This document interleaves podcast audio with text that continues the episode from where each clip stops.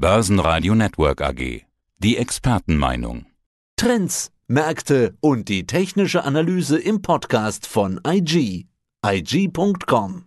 Mein Name ist Timo Emden, ich bin Marktanalyst seit über 14 Jahren und zertifizierter Blockchain-Experte der Frankfurt School of Finance and Management.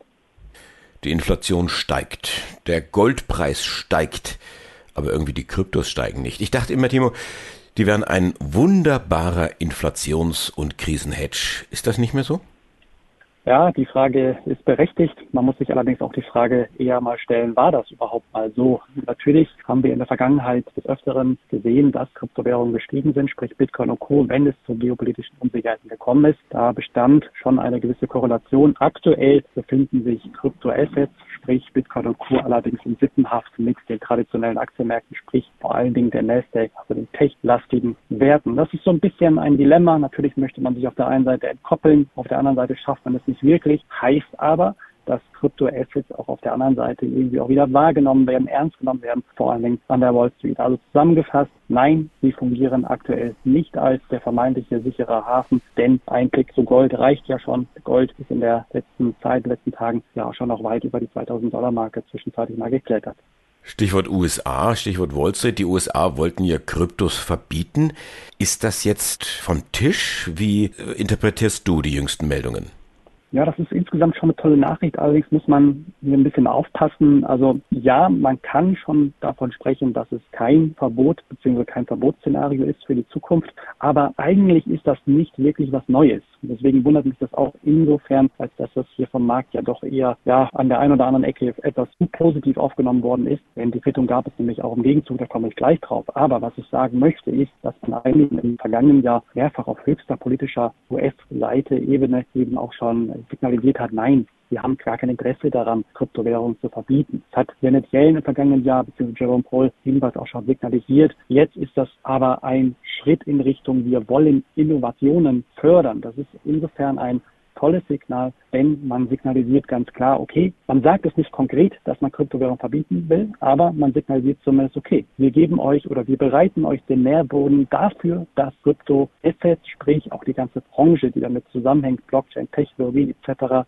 den Geldhand trinken wir nicht ab. Nein, wir wollen die Innovation fördern, dann am Ende des Tages natürlich auch Steuern kassieren, Arbeitsplätze schaffen und natürlich auch Dinge nicht verbieten, sondern kontrollieren. Das Interesse ist da ganz, ganz groß wie jede Medaille hat er doch äh, zwei Seiten. Bring uns mal alle nochmal auf den gleichen Stand. Warum wollten Sie überhaupt die Kryptos verbieten? Ist es die Schmuddelecke? Ist es Terrorfinanzierung? Ist es die wenige Regulatorik oder das Thema Stromverbrauch gewesen? Ja, man hat nicht wirklich kommuniziert, dass man Kryptoassets verbieten möchte, aber das ist natürlich eine berechtigte Befürchtung gewesen, jetzt auch vor allen Dingen in den vergangenen Tagen und Wochen, äh, die sich natürlich jetzt hier nochmal verstärkt hat im Zuge der Ukraine-Russland-Krise. Denn der Westen hat ja auch hier mit Sanktionen geantwortet, also sprich beispielsweise Russland oder einige russische Banken von dem Bezahlsystem SWIFT ausgeschlossen. Und hier hat man natürlich befürchtet, dass Vermögende oder generell Russen in Kryptoassets flüchten. Also das ist so ein bisschen die, die Sorge, die man hatte. Aber auf der anderen Seite, klar, sind es unbequeme Thematiken. Einmal der Umwelt ist Aspekt, also das umweltlastige Mining was man natürlich nicht vergessen darf. Dann haben wir die alten Probleme wie Terrorfinanzierung, Geldwäsche. Das sind natürlich schon größere Kaliber. Aber vielleicht auch ein bisschen Bashing gegen Kryptoassets. Natürlich werden auch äh, Geldwäsche und Terrorfinanzierung im US-Dollar oder eben auch im Euro, also klassischen Fiat-Geldern betrieben. Also davon würde ich mich auch ein bisschen distanzieren, dass man hier allein auf Kryptoassets geht.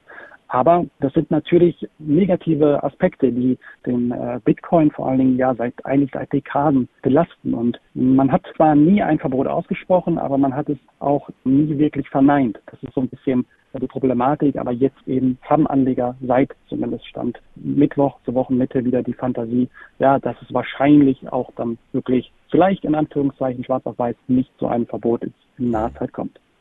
Du hattest Russland angesprochen. Ich hatte vorher schon den Eindruck, Russland ist da insgesamt freundlicher gegenüber Kryptos eingestellt, offener vielleicht, aber jetzt in der Situation mit dem SWIFT-Ban, im Grunde genommen hilft das doch nur bedingt, wenn überhaupt.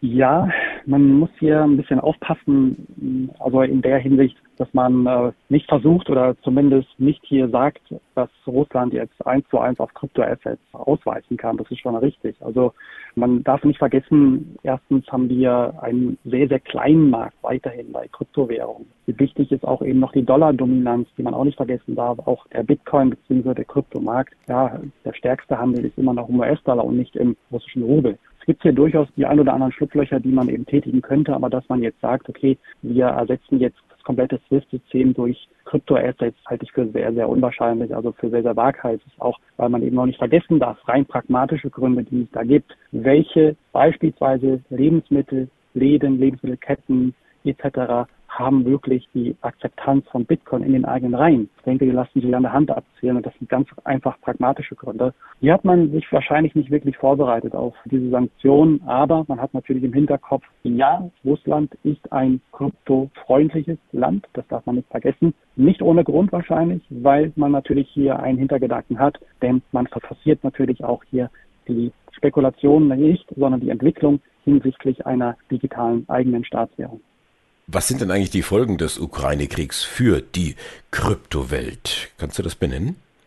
Also auf der einen Seite Regulierungssorgen, die man zumindest in den vergangenen Tagen und Wochen immer mal wieder punktuell zumindest gesehen hat. Natürlich fürchtet man, dass die berüchtigten Daumenschrauben, die ja auch mehr oder weniger auch angelegt sind, diesen jenseits des Atlantiks, dass man diese weiter festzieht, ja, weil man ja eben auch die beispielsweise KYC, Know Your Customer, weiter forciert, also dass Börsen gezwungen sind, wie beispielsweise ja auch Coinbase es jetzt auch getan hat, 25.000 Nutzeradressen russische wahrscheinlich blockiert hat und das ist auch eine mögliche Sorge, die in letzter Zeit geschürt wurde. Und aber auch durchaus ein positiver Faktor, den wir gesehen haben, dass zumindest nicht nur Russen, sondern auch vor allem Ukrainer hier in Kryptoassets geflüchtet sind. Das hat man auch sehr schön gesehen oder kann man zumindest ableiten an den starken Anstieg der Handelsvolumina an den ukrainischen Börsen und äh, insofern eben auch ein weiterer positiver Effekt, als dass hier auch zahlreiche Spenden eben des Westens an die Ukraine, an Bitcoin-Adressen, ETH,